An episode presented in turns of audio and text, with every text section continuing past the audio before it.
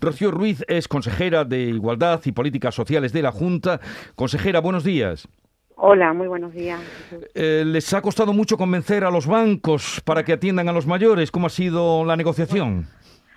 Ha sido meses de trabajo porque bueno, nosotros empezamos en junio este proyecto dentro del plan estratégico de personas mayores que, que ya lo probamos el año pasado y entre muchas de las medidas como la soledad no deseada, que ya tenemos un protocolo, el problema de los, de los malos tratos, de la exclusión, había un tipo de exclusión que a nosotros especialmente nos parecía que había que poner soluciones y que además era demandada por nuestros mayores.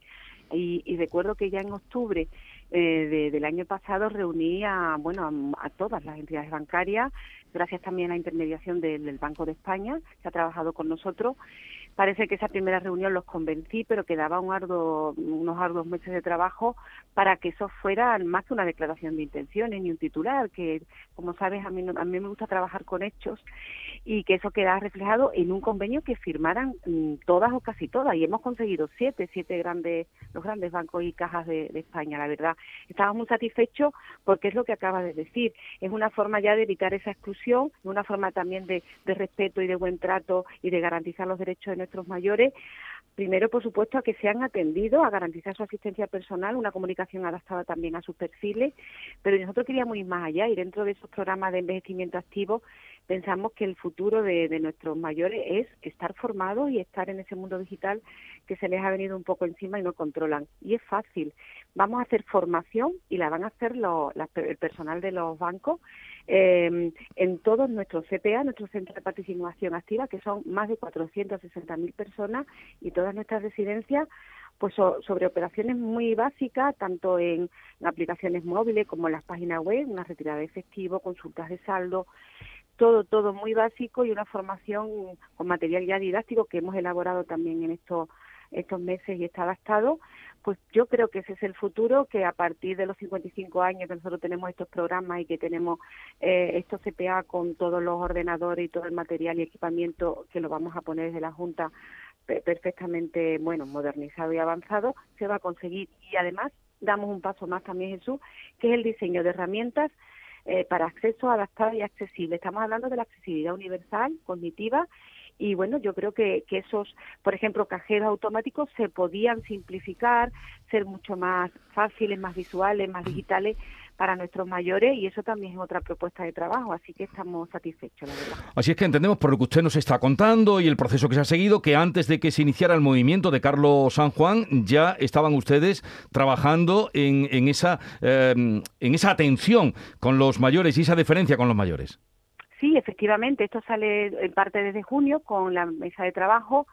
Costó trabajo esa primera conexión con todas las entidades bancarias, para ello nos ayudó mucho, como digo, el, el delegado del Banco de España en Andalucía y pudimos contactar con todas. Y hubo una reunión histórica, que yo dije histórica porque no se había producido nunca, de, eh, en octubre, y ahí es cuando ya adquirimos el compromiso. Pero claro, hacía falta el grupo de mm. trabajo y completar medidas, porque al final vino muchísimo después toda la campaña eh, que se ha producido y es verdad que el gobierno nacional se ha comprometido, pero no tenemos hecho. Nosotros sí tenemos hecho, tenemos ya fecha para empezar las formaciones, tenemos ya el compromiso firmado, firmado por cada una de estas entidades, que eso es lo que realmente vale y una propuesta de trabajo concreta. Esto no es una declaración de intenciones ni un titular. Estos son hechos reales y la verdad es que estoy contenta porque es la forma de garantizar el derecho de nuestros mayores y evitar una exclusión, una nueva forma de discriminación que no podíamos seguir consintiendo.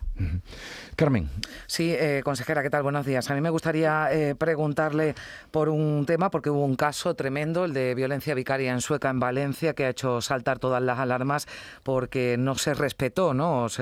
Eh, la ley cuando impide a un maltratador con una orden de alejamiento tener ese régimen de, visitas con el menor. Pero aquí en Andalucía alertaba el juez decano de Algeciras hace unos días de que estaba ocurriendo, de que no podían acceder a esos datos, a cruzar los datos y que se podían dar situaciones como la de la de Sueca. ¿Qué nos puede decir? Pues eh, evidentemente, bueno, esto es una cuestión del ámbito de, justicia que, no es mi competencia, pero está claro que lo que ha puesto encima de la mesa este caso es que hace falta muchísima más coordinación, revisar todos los protocolos en justicia que tengan, que compartan esa base de datos es fundamental. Estamos hablando de lo que es la violencia vicaria que ha saltado de nuevo, que son víctimas, los menores son víctimas y de esta violencia. También son víctimas cuando la ejercen sobre las madres porque están viviendo situaciones en sus casas terribles. Y tenemos que, agilizar todos estos trámites. Yo estoy completamente de acuerdo en que se, se tengan que tomar todas las medidas para que esto no vuelva a ocurrir. Y nosotros por nuestra parte sí hemos adelantamos ya con, con Injusticia eh, de la parte de infancia un protocolo de coordinación. Estamos avanzando mucho y ya el del Instituto Andaluz de la Mujer también está ultimado. Mm. Eh, se tenemos, tienen que entender que la justicia no es un apartamento estanco, entre ellos tienen que estar coordinados, pero también desde la Dirección General de Infancia y también con el Instituto Andaluz de la Mujer.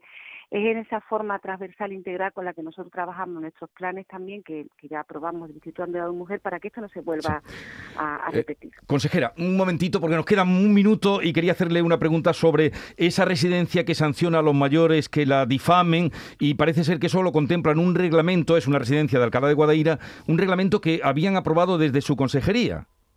Bueno, nosotros, eso ha sido a nivel oficial, eh, vamos, a nivel de protocolo oficial, lo que hacen es una inscripción.